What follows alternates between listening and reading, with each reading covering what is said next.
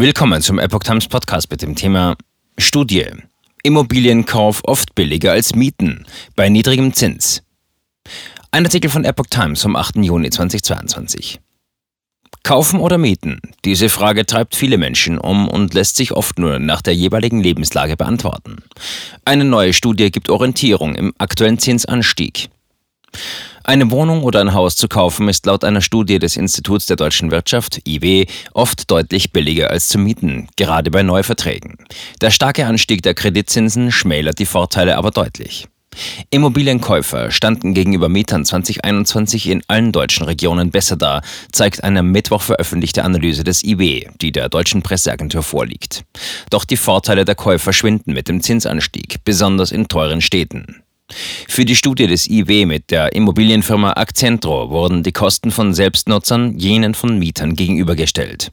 Auf Käufer entfielen demnach Kaufpreis und Erwerbsnebenkosten wie Grunderwerbsteuer und Notar, die Belastung durch Kreditzinsen sowie entgangene Zinsen. Immobilienkäufer hätten das Geld für eine Wohnung oder ein Haus ja auch anlegen können. Hier wurde die Rendite erstklassiger Unternehmensanleihen zugrunde gelegt. Auch Kosten für Instandhaltungen und Wertverzehr wurden einberechnet sowie Wertsteigerungen gedeckelt bei 3% pro Jahr. In den vergangenen Jahren verteuerten sich Immobilien viel schneller, der Boom sollte aber nicht übergewichtet werden. Auf der anderen Seite standen die Netto-Kaltmieten in Neuverträgen und bei Bestandsmieten. Niedrige Zinsen ein Vorteil. Das Ergebnis?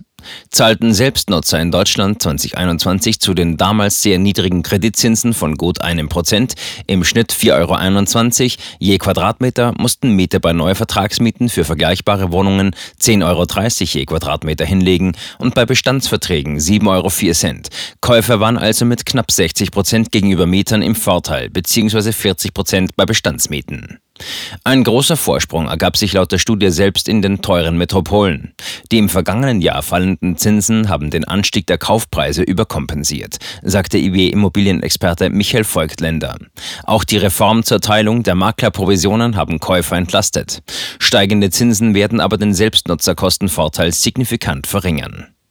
Mit der hohen Inflation sind Finanzierungen rasant teurer geworden. Seit Dezember haben sich die Zinsen für zehnjährige Standardkredite laut FMH Finanzberatung von weniger als 1% auf im Schnitt rund 2,5% mehr als verdoppelt, Tendenz steigend.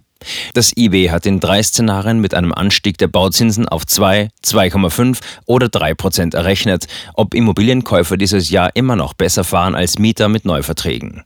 So lässt schon ein Zinsniveau von 2,5 Prozent die Kosten von Selbstnutzern auf mehr als das Doppelte steigen. Rechnet man steigende Kaufpreise ein, ergeben sich 8,97 Euro je Quadratmeter. Bei 3 Prozent Kreditzinsen steigen die Selbstnutzerkosten auf 10,63 Euro. In diesem Szenario sei Mieten bereits in 86 86 der 401 deutschen Landkreise und kreisfreien Städte billiger als kaufen, schreiben die Autoren. Großstädte auch bei höheren Zinsen im Vorteil. Besonders im Umland der sieben größten deutschen Städte und dem von anderen Großstädten seien Käufer aber auch bei höheren Zinsen im Vorteil. Der neutrale Zins für eine zehnjährige Finanzierung, ab dem die Selbstnutzerkosten den Neuvertragsmieten entsprechen, liege im Umland der Metropolen bei 3,6 Prozent, in übrigen Großstädten bei 3,1 Prozent und in deren Umland bei 3,5 Prozent. Ist der Zins noch höher, sind Mieter im Vorteil. Für die übrigen Preise kommt das IW auf einen neutralen Zins von 3,7 Prozent. In den sieben Metropolen, darunter Berlin, München und Hamburg, fahren Mieter schon ab 2,8 Prozent besser als Käufer. Selbstgenutztes Wohneigentum gilt als gute Altersvorsorge. Die Entscheidung zwischen Mieten und Kaufen hängt aber von den jeweiligen Lebensumständen ab, etwa ob häufige berufliche Umzüge nötig sind. Und während manche Menschen gern unabhängig von einem Vermieter leben möchten, verweisen andere auf den Vorteil, keine Schulden zu haben und nicht für teure Reparaturen aufkommen zu müssen. Wertsteigerungen begünstigen Eigentümer. Die Autoren betonen, dass es sich um eine beispielhafte Rechnung handelt. Starke Wertsteigerungen bei Wohnungen und Häusern wie in den vergangenen Jahren haben Eigentümer noch stärker begünstigt als in der Studie dargestellt. Auf der anderen Seite schneiden Menschen mit günstigen Altverträgen in teuren Städten bei der Frage kaufen oder mieten gut ab. Experten des Geldratgebers Finanztipp verweisen ferner darauf, dass auch Mieten große finanzielle Chancen haben können. Wer sein Geld langfristig in renditstarke Anlagen wie Aktien anlege, kann auch als Mieter langfristig Vermögen aufbauen, in manchen Szenarien sogar ein höheres als beim Immobilienkauf, schreiben sie. Für Käufer hängt viel von der Zinsentwicklung ab. Es ist schwierig, den rapiden Anstieg der Bauzinsen fortzuschreiben, meint IW-Experte Volk Linder. So könne sich die Inflation in hohem Niveau einpendeln. Experten der FMH Finanzberatung erwarten indes, dass die Hypothekenzinsen für zehnjährige Finanzierungen schon in den Sommermonaten auf 3% steigen. Ein Ende des Aufwärtstrends sei nicht in Sicht, schrieben sie jüngst. Mit schmerzhaften Folgen für Immobilienkäufer.